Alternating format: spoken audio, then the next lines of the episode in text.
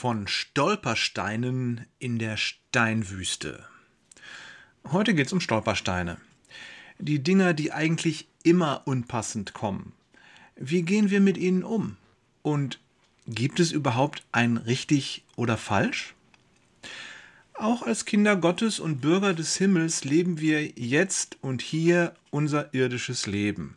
Wir sind den Einflüssen der Welt und ihres Herrschers ausgesetzt. Und wir spüren den Druck von innen, das Drängen unseres alten Ichs. Manchmal denke ich, ach, wie schön wäre es, wenn ich doch still und ruhig mein kleines frommes Christenleben führen könnte und müsste mich nicht ständig mit diesen Störungen auseinandersetzen. Können die mich nicht einfach alle mal in Ruhe lassen? Also ehrlich. Es gibt viele Namen für diese Störungen. Man kann sie als Problem, Schwierigkeit, Herausforderung, Unannehmlichkeit, Missstand oder auch einfach nur Pech betrachten, je nachdem, welch Geisteskind man ist. Und jetzt ein Vorschlag. Was wäre, würden wir all diese Dinge, die da störend auf unserem Lebensweg liegen, als Stolpersteine betrachten? Stolpersteine in dem Sinne, dass Gott sie dort platziert hat. Als Chance oder als Hindernis, je nachdem, wie wir uns entscheiden, mit ihnen umzugehen. Doch wie wir mit ihnen umgehen, darum soll es heute mal nicht gehen. Heute geht es darum, welche Stolpersteine wir wählen. Ja, aber hat man überhaupt eine Wahl? fragst du vielleicht. Ich glaube, bei Gott haben wir immer eine Wahl. Alternativlos gibt es nämlich bei ihm nicht. Auch nicht bei seinen Kindern. Denn sogar im äußersten Extremfall können wir immer noch zwischen zwei Alternativen wählen, nämlich mit Jesus oder ohne Jesus. Doch lass uns nicht dramatisch werden. Zurück zu unserem Lebensweg und den Stolpersteinen, die dort liegen, überall und nicht zu knapp. Wie gehen wir mit denen um? Der bequeme Weg. Vielleicht konzentrierst du dich nur auf die Stolpersteine, von denen du weißt, dass du sie lösen kannst. Sie sind dir vertraut und du weißt, wie du mit ihnen umzugehen hast, wie du sie abarbeiten kannst. Dieser Weg kann gemütlich sein und bequem. Es ist einfacher, die Existenz anderer unbequemer Stolpersteine zu leugnen, als sich mit ihnen auseinanderzusetzen. Der stagnierende Weg. Vielleicht willst du nur die Stolpersteine sehen, die tatsächlich aus Situationen bestehen, die nicht gelöst werden können. Jedenfalls nicht durch Menschen. Und schon gar nicht durch dich. Das gibt so ein schönes Gefühl der Hoffnungslosigkeit. Ach, denkt dann vielleicht so mancher, die Welt ist so schlecht. Und ratzfatz ist man dann im Chor der Endzeitsänger. Vielleicht ist dir schon aufgefallen, der ist gerade wieder besonders laut. Der aufregende Weg. Du kannst nur auf die Stolpersteinchen schauen. Schnelle, dringende, einfache Probleme. Es kann sehr befriedigend sein, sich um diese Art Steine zu kümmern. Du hast sichtbare Erfolge, kannst im Geist eine Art Strichliste führen und hast das deutliche Gefühl, ja, es geht voran.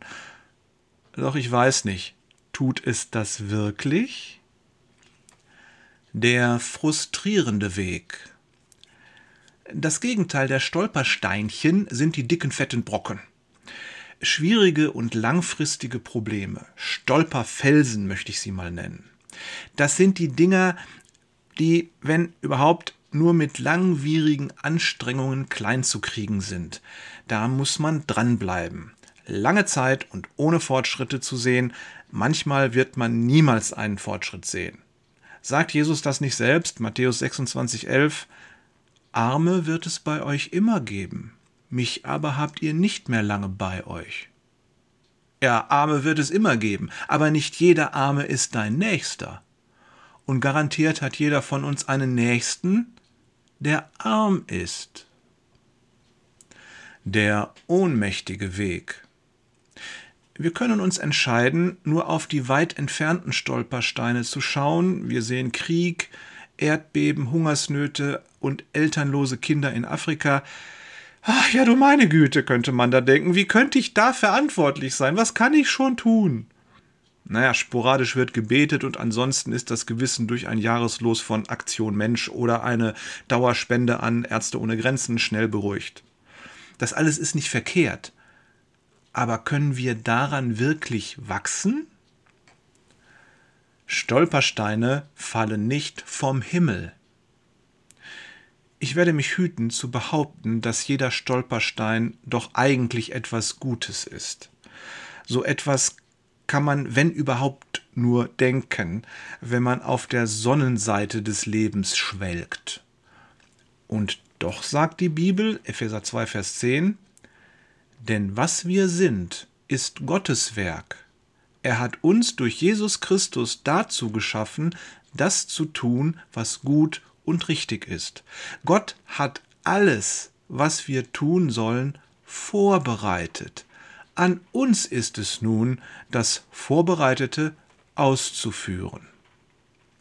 Nicht jeder, aber doch so mancher Stolperstein existiert, weil Gott ihn für dich vorbereitet hat. Du sollst ihn beiseite schaffen, damit die Menschen ihm dafür die Ehre geben und danken. Auch in deinem Wirkungsbereich gibt es solche Steine garantiert. Den Steinen selbst ist es egal, ob du sie wahrnimmst oder nicht. Gott allerdings ist das nicht egal. Er will durch dich wirken und er gibt Gelegenheiten. Lass uns aufmerksam sein. Vielleicht fragst du, äh, was ist denn jetzt der richtige Weg? Das kann ich dir nicht sagen. All die Wege oben sind nicht wirklich falsch aber sie deuten falsche Richtungen an. Sie sind potenziell gefährlich, weil sie dich von der Nachfolge entfernen, wenn du ihnen gedankenlos folgst. Es ist ja nicht so, dass wir auf einer grünen Wiese leben, auf der vereinzelt mal ein Stein liegt. Eher leben wir in einer Steinwüste, in der bisweilen mal ein paar Grashalme wachsen. Nach meiner Erkenntnis würde ich sagen, es ist viel gewonnen, wenn wir uns die oben genannten Gefahren immer wieder mal bewusst machen. Entscheidend ist, dass wir uns regelmäßig im Gebet an Gott wenden. Wir dürfen auch hier wie die Kinder fragen, wo er für uns persönlich etwas vorbereitet hat. Liebe Grüße und ein schönes Wochenende von Jörg, hat sich schon mal verausgabt, Peters und Thorsten räumt gerade ein paar Steine weg. Wader. PS die nächste Woche gibt es eine Pause und kein Jesus-Journal. Jesus-Journal. Das sind so die Sachen, die mir passieren, die ich dann immer rausschneiden muss. Also nochmal, die nächste Woche gibt es eine Pause und kein Jesus-Journal. Janneke und Peter gönnen sich eine Woche Urlaub und in der übernächsten Woche geht es dann weiter. Danke, dass du dabei bist. Bis später.